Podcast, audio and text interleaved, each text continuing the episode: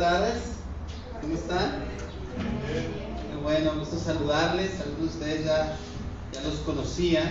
Este, y, y es un gozo estar aquí en este lugar tan hermoso. Es un gozo el poder compartir con el cuerpo de Cristo en todo lugar y en este lugar también. Es un gozo estar con mi hermano Feliciano y toda su linda familia que nos invitaron a estar aquí en esta bella tierra. Es la segunda vez que tenemos la oportunidad de estar aquí. Todavía no he comido chapulín, no creo que lo voy a hacer, pero estoy bien agradado de estar aquí. No, sé, no, no, creo que le llegue a esa onda, pero bueno, Dios nos dé mucha gracia. Este, soy Raimundo, mi esposa Patti está aquí, mi hijo mediano Kevin y mis otros dos hijos andan con los hijos del hermano Feliciano trayendo algo que ahorita llegan, espero. Este, y pues bueno, eh, muy agradecidos con el Señor de poder estar esta tarde con cada uno de ustedes y quisiera que oráramos porque necesitamos al Señor, necesitamos la revelación de su Espíritu Santo. El que habla pues es falto, el que habla es falto de muchas cosas, pero el Espíritu Santo es perfecto y Él puede traer la palabra necesaria a nuestra vida esta noche. Vamos a orar. Señor, gracias damos a ti porque tú has sido bueno con nosotros y nos has sostenido en gran manera. Esta tarde queremos disponer nuestro corazón delante de ti, sabiendo, Señor, que tú eres un Dios perfecto, santo, poderoso. Señor, esta tarde pido a tu Espíritu Santo que venga y revele tu palabra a nuestro corazón y que nos confronte a nuestra vida y nos ayude a glorificarte y a exaltarte, Señor, no solamente en la comprensión de tu palabra, pero el llevar a cabo tu palabra. Todo esto te lo pedimos en el precioso nombre de tu Hijo amado Jesucristo. Amén. Muy bien, hermanos. Este, bueno, vamos a, empezar esta tarde y hoy vamos a hablar de la idolatría del corazón. Y si esta tarde si yo les preguntara, eh, hermano, ¿tengo que estar pegado al micrófono? O sea, ¿estás grabando esta onda o no? Si, si estoy así, ¿me escuchan? Sí. Es que soy maestro y como me siento súper atorado aquí. ¿Está bien si me muevo el micrófono? Perfecto, lo voy a... Bueno, ahí lo... Este, para nosotros es de suma importancia la comprensión de nuestra devoción con el Señor y su relación con Él. Y si yo preguntara esta tarde cuántos de nosotros consideramos que somos idólatras, ¿cuál sería nuestra respuesta dentro de, nuestra, de nuestro corazón? Muchos pensaríamos, jamás. Yo no soy un idólatra. Bueno, vamos a ver qué es la idolatría y esta tarde eh, vamos a, ver eso. Y quisiera leer el Salmo 115 del 1 al 8 en la nueva, nueva Biblia de las Américas y dice que hay un contraste entre los ídolos y el Señor nuestro Dios. Y dice, no a nosotros, Señor, no a nosotros, sino a tu nombre da gloria por tu misericordia, por tu fidelidad. Y no viene una pregunta importante que dice, ¿por qué han de decir las naciones, ¿dónde está ahora tu Dios? Nuestro Dios está en los cielos, Él hace lo que le place.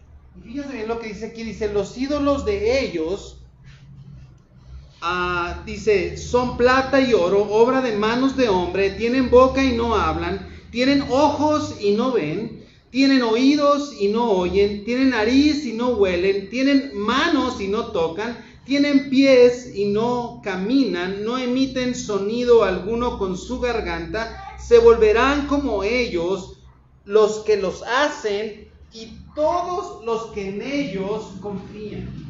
Esto es, te vuelves alguien muerto. Una persona que tiene ojos y no ve, tiene oídos y no oye, tiene pies y no camina, tiene manos y no toca. Pues es una persona o alguien que está muerto, no, o sea, no opera, no opera esos, en esos sentidos. Entonces, está hablando que aquellos que, se vuelven o que son idólatras, se vuelven como lo que idolatran. Y ahorita vamos a entrar a eso. Entonces, ¿Qué es la idolatría? Bueno, primero nosotros tenemos que entender que hay una diferencia entre la idolatría y la iconolatría. La iconolatría es las figuras, las estampas, toda esa cosa, y la gente piensa que eso es la idolatría solamente. Pero sabes que muchos de nosotros tenemos ídolos en nuestro corazón y ahorita lo vamos a aprender. Adelante, por favor. ¿Cómo te llamas? Juan. Juan, gracias Juan. Entonces, la idolatría, como vemos, no solamente se presenta en la iconolatría, ¿verdad? Por nuestra propia naturaleza, nosotros somos adoradores. Dios nos creó, dice la primera, ¿alguien sabe qué dice la primera pregunta del catecismo de Westminster? ¿Alguien la recuerda? Dice, ¿cuál es el, propósito primordial del hombre? Es adorar a Dios y disfrutar de Él para siempre, glorificar a Dios. Entonces, este teléfono, ay, no tengo mi teléfono, acá está, bueno, esta llave, que tampoco la hay la llave, pero bueno, la llave de este carro, esta llave de este carro fue hecha con un pico. Yo puedo hacerlo para sacarme la salida del, oído, yo puedo hacerlo para rayar algo, ¿verdad? Pero esta llave tiene un propósito. Es para abrir un carro y prender un carro. ¿Estamos de acuerdo? Para eso fue hecho. Bueno, nosotros fuimos hechos para adorar a Dios. En, el en la concepción primaria, en, el, en origen, en el diseño original del hombre, el hombre fue creado para tener contentamiento, para deleitarse, gozarse en el Señor. Pero ¿saben qué pasó? Que el hombre peca. Y entonces ahora su deleite ya no está en adorar al Señor, sino en adorar a, a lo creado. Y eso es idolatría. ¿Sí? Entonces, la bronca, tenemos que entender algo. Yo siempre estoy adorando. La pregunta es: ¿qué estoy adorando? ¿O a quién estoy adorando? Pero todo el tiempo yo estoy adorando. Eso es algo que tenemos que entender. Entonces, nosotros, debido a la caída, no amamos ni adoramos al santo, sino que lo que Él nos ofrece ¿verdad? Lo que, o lo que nuestro corazón puede obtener de él. A veces la gente ama a Dios y pasa eso cuando alguien muere, el familiar de alguien, y le reclama a Dios no les han tocado y se enojan con Dios. Porque aman más lo que les da Dios que a Dios mismo. No hay contentamiento en Dios, hay contentamiento en lo que Dios da. Y creo que es algo que hablaba Eduardo ahorita acerca de lo que aprendimos en, en, en este congreso. Es parte del sufrimiento, es parte de la vida del creyente. Y tenemos que tener gozo en el creador, no en lo creado. Adelante, por favor. Ezequiel 14, 2 y 3 nos dice, y vino a mí palabra del Señor, dice, hijo de hombre, estos hombres han erigido sus ídolos, ¿en dónde? En su corazón. Fíjense bien dónde los han puesto, no en un nicho, no en una pared, en su corazón. Dice, y han puesto delante de su rostro los que los hace caer en su iniquidad y luego dice el Señor, ¿me dejaré yo consultar por ellos? Claro que no.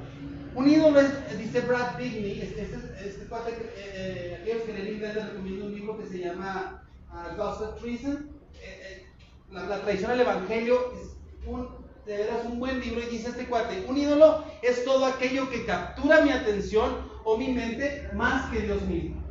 Nos preguntamos ahora, ¿hay algo que captura más mi atención y mi mente que Dios mismo? Bueno, eso es un Si tú solamente estás pensando en algo, en tener ese, ese, celular, o en tener un matrimonio, o tus hijos sean tal forma, o tu trabajo, y si eso está constantemente, eso se ha vuelto algo a lo cual has prestado toda tu atención y tu devoción.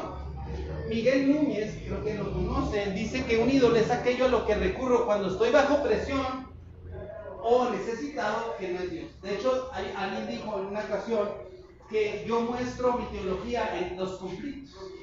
Cuando hay un conflicto, ahí sale lo que yo verdaderamente creo de Dios. Yo puedo decir, amén, aleluya, hermano, gloria a Dios. Pero cuando vienen los fracasos, ahí es cuando sale lo que realmente creo de Dios. Si Él es mi Dios verdaderamente. Vamos a ver algunas preguntas que nos van a ayudar a detectar algunos signos en nuestro corazón. La primera es, ¿qué piensas que diría la gente a tu alrededor sobre qué es lo que consideras más importante de, tu vida? Por ejemplo, tu familia. ¿Qué diría tu familia que es lo más importante para ti? El Señor, tu casa, tu trabajo. Ahora, escuchen bien, no estamos hablando de cosas negativas, la droga, el, alcohol, eh, cosas eh, inmorales, estamos hablando de cosas buenas que se pueden volver ídolos. ¿Sí me explico? Y ahorita vamos a entrar a eso. La segunda, ¿estoy dispuesto a pecar para obtener eso? ¿Estoy dispuesto a pecar contra Dios para obtener la, la aceptación el temor al hombre nos lleva a querer tener la aceptación de, ese, de esa persona y hacer todo lo que esté en mí para que esta persona no se sienta ofendida o que me, siga teniendo una autoestima. Y, y, eso parecería ser muy inofensivo. No estoy matando a nadie, no estoy afectando a nadie, pero escucha bien, no estás dándole la gloria al Creador como la debes Él es el que merece la máxima gloria. La tercera, es algo que le daba, eso le daba valor a mi persona, ese carro, esa, esa posición económica, esa cantidad de una tarjetita de plástico, la casa impecable, que yo volteé y me puedo ver en el piso y digo, wow, en mi casa. ¿Es, malo tener una casa limpia? Claro que no. Es, es, malo tener la casa limpia y que eso sea que nadie puede disfrutar de la casa y que, si, que si alguien te ensucia, te rompes con tu esposo y le dejes de y lo mandas al sofá. Sí, eso está. porque tu casa ya pasó a estar por encima del orden de Dios que encontramos en Efesios. En Efesios 5, 6 encontramos cuál es el orden de las prioridades. Habla de tu relación con Dios, habla de, tu matrimonio, o sea, primero es Dios, segundo es tu cónyuge, tercero son tus hijos, cuarto es el trabajo. Y los que sirvan sido quinto es el ministerio. No puedes poner al ministerio por encima de tu familia, porque estarías haciendo un grave error. La siguiente es, me irrito cuando alguien dice algo negativo contra mí. Si esto es así, si yo me enojo cuando alguien dice algo contra mí mal, me enojo, me enojo de igual manera cuando alguien habla mal de otra persona, o si disfruto cuando alguien habla mal de otra persona, ¿verdad? Y realmente pasa eso. Yo me enojo si alguien habla mal de mí, pero yo no, no veo tan malo que alguien hable mal de otra persona. Entonces ahí yo estoy teniendo también algo incorrecto, ¿no? La que sigue, por favor. Eso que anhelo me da alivio y seguridad. En eso encuentro yo mi seguridad y mi gozo. Eso me controla a tal grado que estoy dispuesto a perder mi familia y mi iglesia le, dedico a eso lo mejor de mi tiempo y de mi esfuerzo. ¿A qué le dedicamos lo mejor de nuestro esfuerzo y nuestro tiempo, verdad? Hay algo o alguien en mi vida que ha capturado mi, atención más que Dios. Puede ser aún tu cónyuge, ¿sabes qué? Puede ser tus hijos. De veras. Hay personas que no pueden dimensionar ni siquiera pensar que algún día uno de sus hijos va a fallecer. No me hables eso. Nunca jamás me lo puedas mencionar. Y si Dios ha planeado eso, ¿qué vas a hacer? La ley de la vida indica que en la generalidad los padres mueren primero que los hijos, pero si no fuera así, ¿seguiría tu corazón agradecido y glorificando al Señor, alabando al Padre por ello? ¿O habría en ti dentro de ti un, enojo y un reclamo? Son cosas que tenemos que estar pensando. Entonces, ¿cómo funciona la idolatría? Bueno, ya vimos algunas preguntas que nos ayudan a entender dónde nosotros nos encontramos. Entonces, la idolatría lo que hace es que nos aleja de, la, de Dios y de la comunión con Él, también de su palabra y de su pueblo. Como me, me, segrego, me aparto, entonces después me hace sentir que necesito ese ídolo para yo ser completo. Como ya no tengo a Dios, que es la fuente del verdadero gozo, yo busco ese gozo en cosas en vez del Creador y nunca voy a estar satisfecho. Ese, la, la idolatría crea una dependencia a eso que idolatro y finalmente me convierto en lo que adoro. Ustedes, alguien, por ejemplo, que, que, es un, alguien que está adicto, por ejemplo, al alcohol y que pone en eso su gozo, su deleite y todo, esa persona después, ¿cómo le llaman a alguien que toma demasiado alcohol? Alcohólico. Y alguien que usa mucha droga y que, está, que la droga ya es necesaria para él. Si se fijan, toman, se toma la, la, la, personalidad de eso, de, a lo cual es dependiente, lo cual encuentra su gozo, ¿verdad? Entonces, regularmente los ídolos nos llevan a volvernos como los que adoramos. Por eso el Señor quería que nosotros lo adoráramos para estar con Él y, y asemejarnos. Bueno, el, hombre eh, Adán era igual a Dios, era perfecto, jamás iba a morir, era sempiterno. O sea, no era eterno, era sempiterno. Y entonces él, él, nunca moriría, pero Dios les dijo, si ustedes comen esto van a morir. Y pasó, entró la muerte, ¿verdad? Empezó a morir. ¿Cómo se ve esa ceguera? Qué raro pregunta. ¿Cómo se ve esa ceguera, verdad? Esa ceguera se manifiesta en la contradicción entre lo que decimos y cómo vivimos, lo que le llamamos la teología confesional y la teología práctica. Por ejemplo, unos ejemplos de la teología confesional y práctica. Dios es soberano y hace todo. Si les pregunto, ¿ustedes creen que Dios es soberano? Si sienten la palabra soberano es que Él conoce todo y hace todo. Y cuando pasa ¿por qué pasó esto? ¿Verdad? Entonces, bueno, ¿Dios es soberano o no es soberano? Es como esta pregunta dice, ¿cuántos quieren ir al cielo? Si yo preguntara, ¿cuántos quieren ir al cielo? Hoy. Levanten la mano si ir al cielo. Ahora, ¿cuántos se quieren ir hoy al cielo? ¿Por qué no levantamos la mano? ¿Sí me explico? Eso, eso es una teología confesional y una práctica. O sea, sí quiero cielo, pero no todavía. Aquí tengo mis hijos, tengo mis cosas, tengo mi trabajo, tengo mi ministerio, tengo... Y tengo la boda, tengo muchas cosas, ¿verdad? Que pueden pasar. Otra. No, perdón. Ajá. Me enojo, dice, ah, te lo que dice, Dios es el dueño de todo y Él es mi proveedor, ¿verdad? Y cuando tengo este, situaciones, yo invierto el dinero a mi manera y tengo por el futuro. Nosotros no hemos sido, ser, no llamados a ser amos del dinero, sino um, mayordomos del dinero. ¿verdad? alguien piensa que el dar el 10% dice, yo ya cumplí con Dios y el otro 90% es mío. No, el 90% también es del Señor. Pero tú eres un administrador de ese 90%. No es como que le das a los 10 y el 90 es No, no funciona, es, una, es del Señor todo. Entonces, otra cosa es ah, cómo, cómo yo llevo mi matrimonio, cómo yo llevo a mis finanzas, cómo yo llevo mi, la educación de mis hijos. ¿En qué principios estoy basando? ¿Sí me explico? Adelante. Lamentablemente, algunos de nosotros no podemos explicar dónde está nuestro Dios en nuestros momentos más difíciles. ¿Verdad? Recordamos que, recordemos que nosotros vamos a servir a lo que tememos. Yo voy a servir a lo que temo. Y yo hago lo que hago porque amo lo que amo. El amor de mi corazón es lo que me lleva a accionar las cosas en las cuales yo, yo, yo, yo opero o yo funciono, ¿verdad? Entonces, ya vimos cómo se esta ceguera, ¿verdad? Cómo nos nubla. Ahora es cómo estos, estos ídolos nacen en nuestros corazones. Nosotros caemos en la idolatría debido precisamente a que tememos otras cosas más que a Dios. Los temores no solo revelan mis ídolos, sino que también construye esos ídolos, ¿verdad? El temor es un fruto de la desconfianza aquí en el corazón del hombre en Dios, lo que nos lleva a buscar otro Dios funcional que nos llama. ¿Recuerdan? Dios les dice a Adán todo puede Y me recuerda, decía Pati, viendo ahora los árboles aquí en Oaxaca, digo, los que ya han venido a Juárez saben por qué hablamos así, ¿verdad? O sea, este, que cuenta Juárez es igual a Oaxaca, nomás quítenle todo lo verde y los árboles y dejen la pura tierra y ya estamos muy parecidos. Ah, no, y el clima, Entonces, tú ves un árbol y estábamos así diciendo, qué hermosos árboles, qué hermosos árboles. Ayer fuimos a un pueblito Teotitlán, estábamos ahí, imagínate, digo, despertar y ver ese cerrote así verde y luego así el pueblito así que hacía las películas de cantitas así viejito y la gente súper buena onda, Y tú dices, qué padre está, o sea, qué, qué, qué emoción. Y decía yo, qué hermoso lugar. Le decía Pati, imagínate bebé cómo era. Si esto nos, nos maravilla para ustedes, para ustedes es X, pero para nosotros es algo hermoso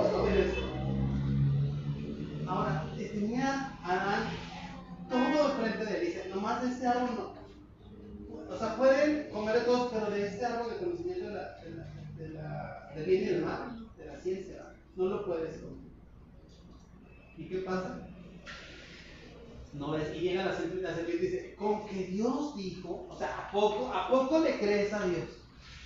En serio, Dios, lo que pasa es que Dios es un Dios malo. Y sigue, eso sigue pasando en nuestras vidas. Aunque se preguntas, sigue operando. ¿A poco es así? Tú puedes hacerlo por ti mismo, tú puedes ser Dios, tú puedes ser igual que Él, conociendo el bien y el mal. Y entonces ahí es cuando viene nuestra confusión, ¿verdad? Entonces, nosotros ponemos nuestra confianza en otras cosas por las cuales, para las cuales nosotros no, no fuimos creados para poner. Eso, ese ídolo me lleva a construir mi vida dependiendo de él para tener gozo, paz, tranquilidad. Esto nos muestra que yo, yo no amo a Dios, sino lo que Él me puede dar. Y muchos creyentes lamentablemente estamos en este punto amamos lo que Dios nos da, pero no amamos al dador de eso. No amamos a ese dador cuando no nos lo da. ¿Me explico? Nos quejamos. Y no entendemos que estamos en un mundo caído. A veces escucho a algunos creyentes que no entienden el amigo. Estamos, las cosas pasan así. Entonces, había un, programa de radio que una, una persona preguntó, ¿por qué Dios permite que haya tsunamis y, ah, estas ondas, uh, desastres naturales? estamos en una tierra caída. La tierra gime porque vuelve el Señor, está, está, está hecha, no, también la tierra se ha deteriorado, se ha corrompido. Estamos en un mundo corrupto. Y el cristiano quiere tener un mundo perfecto en un lugar en el cual es un peregrino y. No se me explico. Queremos tener un mundo padrísimo aquí y parece que decir que no, tú no eres peregrino extranjero. Ese es el mundo, es la vida padrísima ahora y la, la, celestial no te preocupes, mejor tiene una buena vida aquí. Y hay muchos más falsos profetas que están predicando el, reino ahora en vez del reino que viene. Tú eres rey, princesa de Dios. Es calcomanía, no sé si hay. A bordo, princesa de Dios a bordo. O sea, deberías decir, arrepiéntate, ¿verdad? Confiesa tus pecados y clama al Señor con misericordia. Una, una estafilla así, una cosa más pegatina o una calcomanía no sería tan popular en las, estas libertades cristianas. Pero eso es lo que tenemos que hacer, eso, ¿no? Entonces, vamos a ver algunos ejemplos prácticos de idolatría en nuestro corazón, ¿verdad? Eh, si adoro el control, termino volviéndome duro, sospechando de todos, temiendo a todos, aislándome del mundo. Si adoro el al dinero, voy a ser alguien superficial. Las mismas cosas que el dinero no puedo tener, yo tampoco, el dinero no te da la salud, el dinero no te da la felicidad, no lo puedo yo tampoco obtener. Si adoro el sexo, me vuelvo narcisista, hedonista, insaciable y sin darme cuenta, yo empiezo a perder la conciencia y trato a mi esposa o a mi esposo, ¿verdad? Como un objeto. La esposa o el esposo se convierte en un altar donde ofrezco mis sacrificios. O sea, cuando algo toma mi mente y atrapa mi corazón, mi, mi, mi, deseo, mi, fuerza se enfoca en eso. Y el Señor no nos ha llamado para tener deleite en esas cosas. Y hemos encontrado lamentablemente otros deleites que no son el Señor ahí. Entonces, ¿cómo nosotros podríamos derribar los ídolos de nuestro corazón? Bueno, algo que los derriba es la confianza en Dios, precisamente. El plan original. Lo que derribará los altares de mi corazón y los ídolos es la, confianza en eso. Si nosotros vemos al primer Adán, cuando él se, le, él da una orden, él no obedece a la voz de Dios. Él obedece al enemigo y obedece a la voz de su esposa, la cual ya estaba obviamente este, uh, influenciada por el enemigo. Pero el segundo Adán, ¿sí saben quién es el segundo Adán? Cristo, cuando viene y le empieza a tentar el, enemigo, dice, escrito está, escrito está, es la palabra de Dios. Y al final, cuando Él viene, Él está en, esta noche ya previa a su crucifixión y dice, Señor, si es posible, pasa de mí esta copa. Pero después dice algo muy importante, pero no se haga mi voluntad, sino la tuya. Confianza en el Señor. Mucha gente piensa que, que, Jesús estaba diciendo no quiere la cruz. Jesús sabía que iba a ir a la cruz, hermano. O sea, vino eso, pero no sé si entienden lo que iba a pasar. Ese momento se llama propiciación, ¿verdad? O sea, lo que iba a pasar es que nunca en la eternidad pasada, en la eternidad había habido una separación entre el Padre y el Hijo. Y ahora no solamente iba a una separación entre el Padre y el Hijo, sino que ahora el Hijo se iba a volver enemigo de Dios y la ira de su Padre iba a caer sobre él. Iba a ser enemigo, iba a recibir el castigo brutal por tu pecado y por el mío en esa cruz. Él, él no quería separarse de su Padre, pero lo hizo por amor a nosotros. Ese es el Evangelio. No es el que vas a tener una mejor vida. No es el que todo te va a ir bien. No es el que necesitamos una iglesia de el número de personas. Necesitamos gente comprometida que quiera honrar a este Dios de la manera en que Dios nos está llamando a honrar.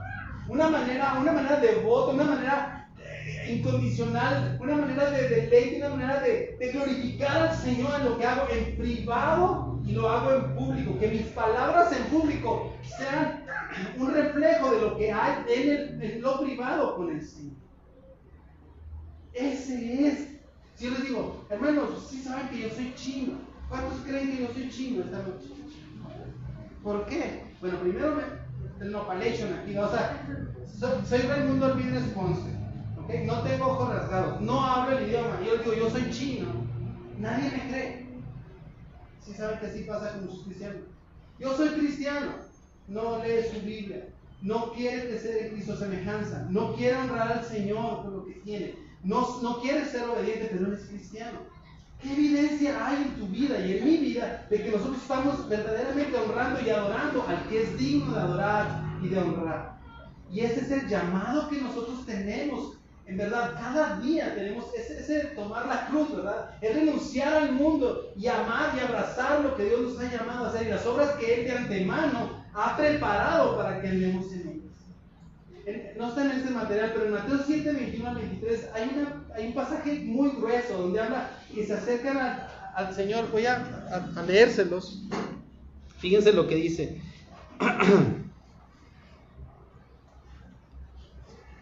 Mateo 7, 21, o si alguien lo tiene, Mateo 7, 21, 23, si no lo quiere leer, se lo agradecería mucho. 21, 21 al 23. No todo el que me dice Señor, Señor, entrará en el reino de los cielos, sino el que hace la voluntad de mi Padre que está en los cielos. Muchos me dirán en aquel día, Señor, Señor, no profetizamos en tu nombre y en tu nombre echamos fuera demonios y en tu nombre hicimos muchos milagros. Entonces les declararé, jamás los conocí, aparte de mí, los que practican la iniquidad.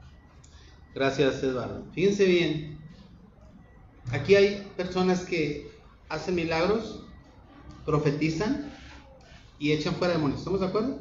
¿A quién les está hablando? ¿Esto le habla a la gente incrédula, este, este pasaje? ¿Los incrédulos hacen estas cosas? No, está hablando a gente de iglesia. Gente que haciendo sus propias cosas, eh, sus propias cosas que ellos idolatran y que para ellas son importantes, hacen aún el ministerio. Escuchen bien, el ministerio con una intención de no glorificar al Señor, sino de exaltarse a sí mismos. Y cuando llegan delante del Señor, dicen, I'm sorry, no te conozco. ¿Quién eres tú? Está horrible esa onda. ¿Por qué? Porque Dios ha preparado obras de antemano para que yo ande en esas obras. A Omar le dijo, mira, estas son obras para ti, Omar. Entonces Omar busca al Señor en la mañana y le dice, guíame Espíritu Santo. Y Omar hará las obras que el Señor le ha mostrado que haga para la gloria del Señor, no sus propias obras. ¿Sí me explico? Así funciona el Evangelio. Y lo que nos lleva a la idolatría es a yo hacer mis propias obras, a yo amar mis propias cosas y poner mi confianza en eso. Cuando nosotros debemos estar siendo alguien obediente al Señor. Nosotros debemos de adorar a Dios, dice, ah, debemos Dios. Cuando conoces a este increíble Salvador, te enamorarás de Él y puedes entonces comenzar una vida de adoración a Él. Esto se oye muy, muy padre, pero esto va más allá. Esto debe mostrar un amor sacrificial, donde tú amas a este Padre a pesar de cualquier cosa. Ustedes y yo hemos tenido más días buenos en nuestra vida que malos. Eso es gracia y misericordia del Señor. Y saben que el Señor nos ha llamado a no tener ídolos en nuestra vida. Nos ha llamado a honrarlo con todo nuestro corazón, a gozarnos en Él, a obedecerlo, a, sujetarnos a su palabra, a su palabra, y que nos guíe en nuestro camino. Voy a leer de Ezequiel 14:3. Dice: Hijo de hombre, estos hombres han elegido sus ídolos en su corazón y han puesto delante de su rostro lo que los hace caer en su iniquidad. Y eso ya lo habíamos leído. Dice: Me dejaré yo consultar por ellos dice que han puesto delante de corazón lo que los hace caer en iniquidad, en maldad. Aún cosas buenas te pueden hacer llevar a cosas malas. Cuando yo hago un, a un, ministerio para yo brillar y yo ser la persona estelar en ese lugar, yo estoy haciendo algo malo delante de Dios. No sé si me explico. Tenemos que tener la actitud correcta delante del Señor. Yo quiero que leamos este, este pasaje de Jeremías 2, del 1 al 13, y fíjense bien lo, lo que dice este pasaje, se los quiero yo compartir porque es muy relevante y yo creo que con eso voy a tener que ir cerrando. Apostasía de Israel. Y vino a mi palabra del Señor y dice, vino a mi palabra del Señor, ve y clama a los ídolos, perdón, a los oídos de Jerusalén, diciendo, así dice el Señor, de ti recuerdo el cariño de tu juventud tu amor de novia, de cuando me seguías en el desierto por tierra no sembrada. Santo era Israel para el Señor, primicias de su cosecha. Todos los que comían de ella se, se, se hacían culpables.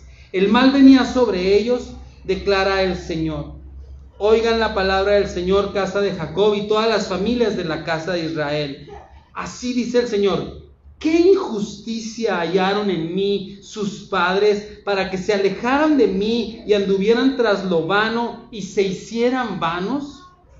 Tampoco dijeron, ¿dónde está el Señor que nos hizo subir de la tierra de Egipto, que nos condujo por el desierto, por una tierra de lugares desolados y barrancos, por una tierra seca y tenebrosa, una tierra por la que nadie pasó y donde ningún hombre habitó? Yo los traje a ustedes a una tierra fértil, para que comieran de su fruto y de sus delicias.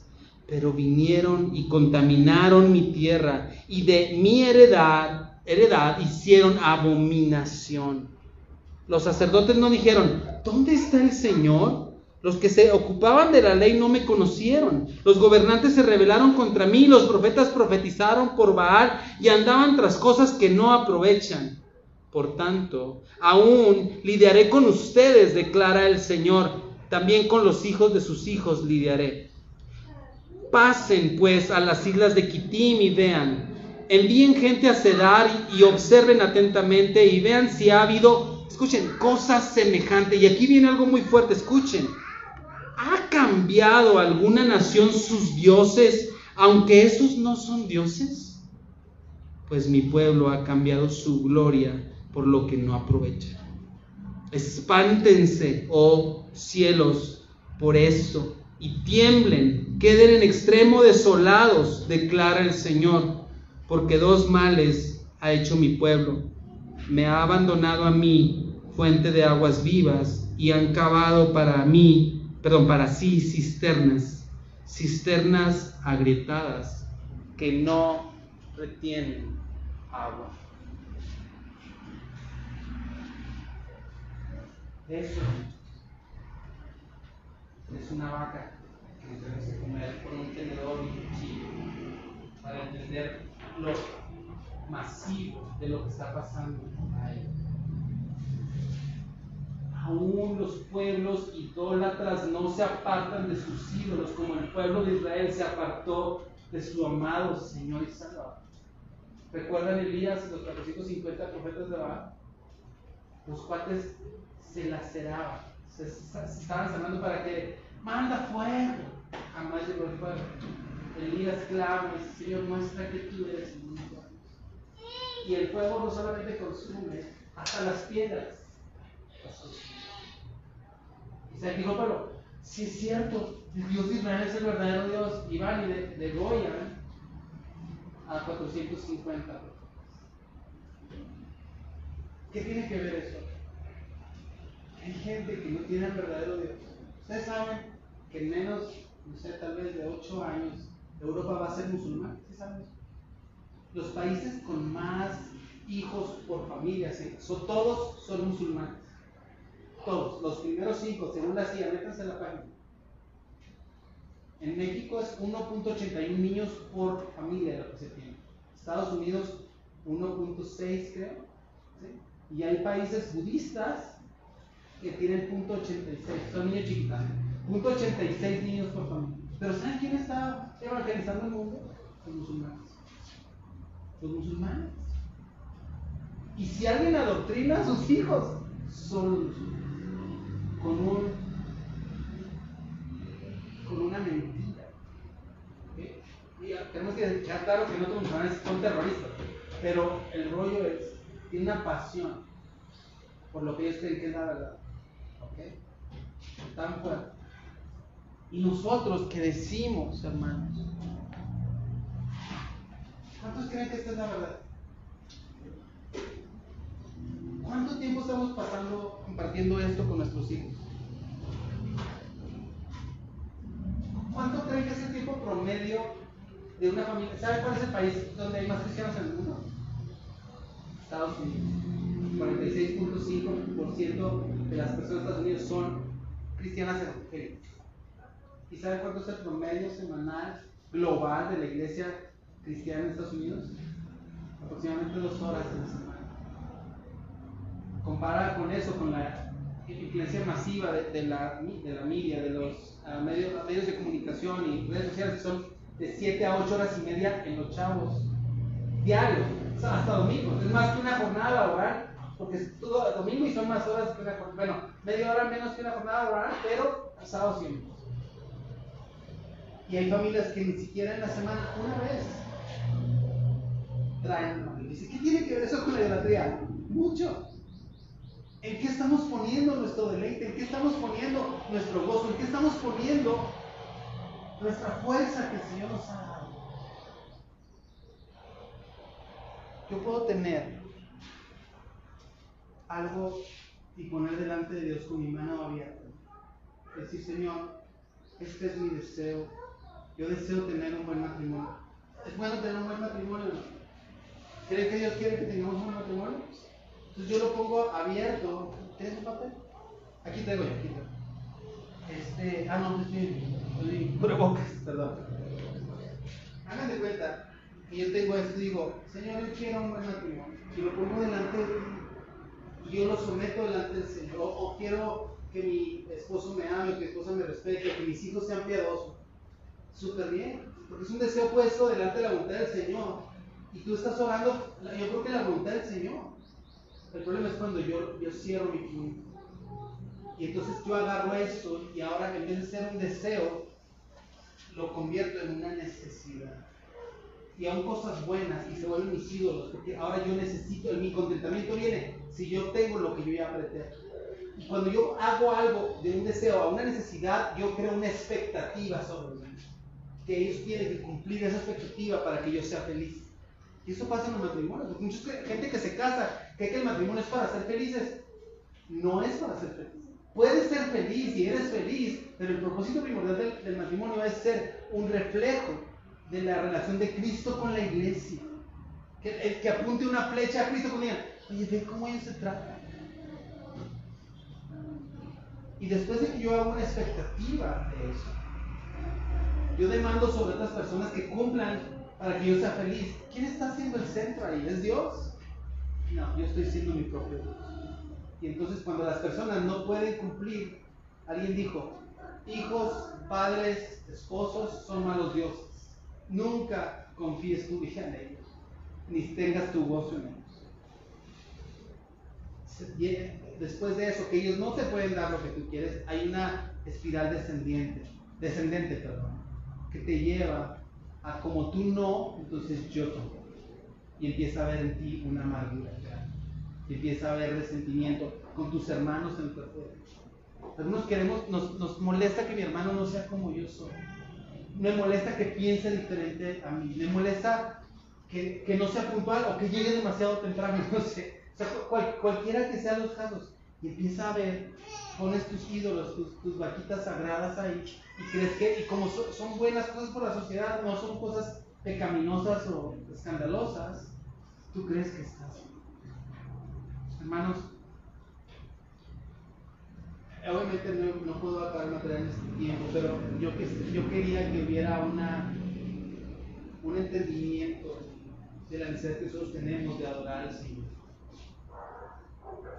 El Señor nos creó para adorarlo a Él.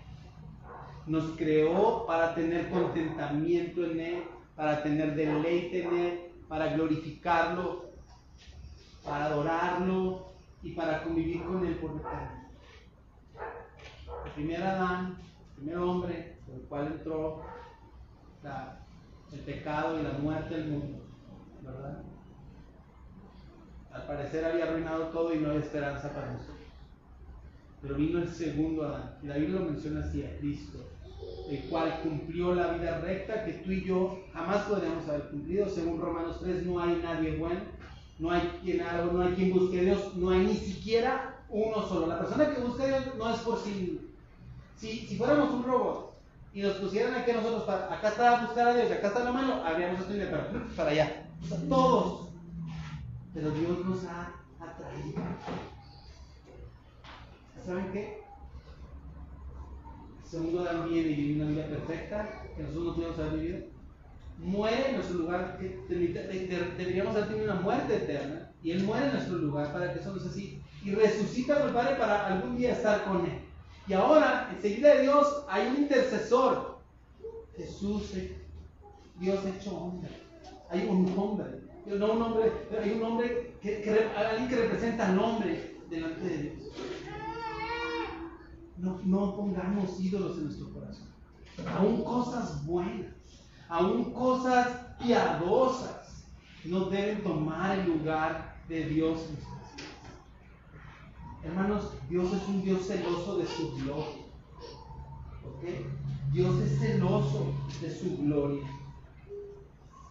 Él quiere que nosotros demos este lugar y que delante de Dios nos, postremos en, en algún momento en nuestra casa y hablemos con Él en integridad, desnudando nuestro corazón y decirle, Señor, esta es mi vida, muéstrame mi cielo. Cuando yo hice este ejercicio, salieron tantos ídolos de mi corazón que yo, yo no había visto ahí. Y cuando tengas esos ídolos, anótalos en una hoja del lado izquierdo. Da espacio de tres líneas para cada línea de cada ídolo y anota pasajes de la escritura, no que hablen de eso, sino que contravengan a esto. Por ejemplo, el reconocimiento de la gente puede ser un ídolo para algunos. Y yo escribí en Salmo 115, no a nosotros, oh Dios, no sino a tu nombre sea dada toda la porque la gloria es para él, yo no debo robar la gloria. Y si, tú le temes al hombre, entonces Busca pasajes que te lleven a glorificar al Creador, a que el Creador sea alguien deseable para ti, Piensa en algo muy deseable ahorita que, que, anhelas tanto y que disfrutas. Bueno, más que eso, siete veces, millones de veces. La vida cristiana no es una vida de normas y reglas. Obviamente, ahí está la ley de Dios, pero la ley puede dar para entender que no la podemos. Que hay solamente uno que la puede. Y que nosotros, es como si yo, yo, debo estar escondido. Si Raimundo se presenta, la otra vez mi hijo estaba haciendo un, devocional y dijo, ¿cuál es la, la, médula, papá, de que las obras, porque las, nadie puede hacer salvo por obras? Y él decía, porque entonces Jesucristo no había tenido ninguna razón que viniera, si yo me puedo salvar por horas, y dice, pero es que esa no es la médula. Me decía que la, bronca es que el hombre no puede hacer ninguna obra buena. O sea, no hay obra buena que el hombre haga en sus propias fuerzas. No sé si me explico. Este es Raimundo sin Cristo. Y aún las mejores obras que yo haga, yo soy un enemigo de Dios. Yo tengo que estar escondido en Cristo. Y cuando el Señor vea, vea a Cristo, yo soy acepto al Padre por Cristo. Y esto me lleva ya para cerrar a esta reflexión. Si mi corazón está tan dividido, si sabían que los pueblos vecinos de, Israel, cuando los querían incitar a la idolatría, no decían que dejaran al Dios de Israel? Ellos decían, déjale Israel, no, o sea, pues sí ten un Dios de Israel, pero también ten este Dios para, la lluvia, ten este Dios para la cosecha, ten este Dios para... Y es lo que pasa ahorita. no hemos cambiado mucho, el hombre no ha cambiado mucho. Nuestro corazón no debe estar dividido. Nuestro corazón debe ser un corazón devoto al Señor. Y uno de los propósitos más importantes del creyente de este lado de la gloria es la Cristo Santo. Esto es que el Espíritu Santo está impulsándonos cada vez asemejarnos a Cristo, a odiar más el pecado y amar más el Evangelio y abrazarlo. Y a proclamarlo en integridad, en rectitud y preciso. Y preciso. No lo que yo interpreto, no, lo que dice el Evangelio. Lo que el Evangelio habla, no lo que yo creo que habla. ¿Sabes? Esta noche yo, yo quiero cerrar orando, pidiéndole al Señor que el Señor nos, nos muestre en nuestro corazón si hay ídolos en nuestro corazón. Y, y si nos muestra, hermanos, quiero animarlos a que se arrepientan o que nos arrepintamos de esos ídolos. Que vengamos delante del Señor con un corazón recto, manso y humilde, humillados delante de Él, diciéndole, Señor, perdona, perdona, he tenido otra, otro gozo que no eres tú, he tenido confianza en otras cosas que no eres tú. Vamos a orar. Bendito Padre Celestial, esta noche queremos darte muchas gracias. Bendito Padre Celestial,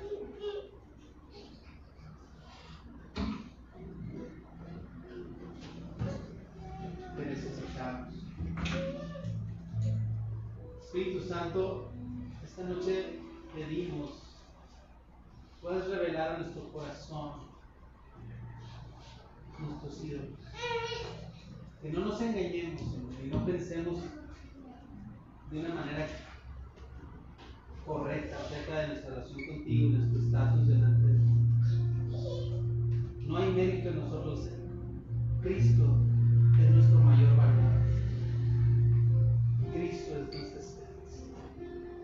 Cristo es nuestro voz.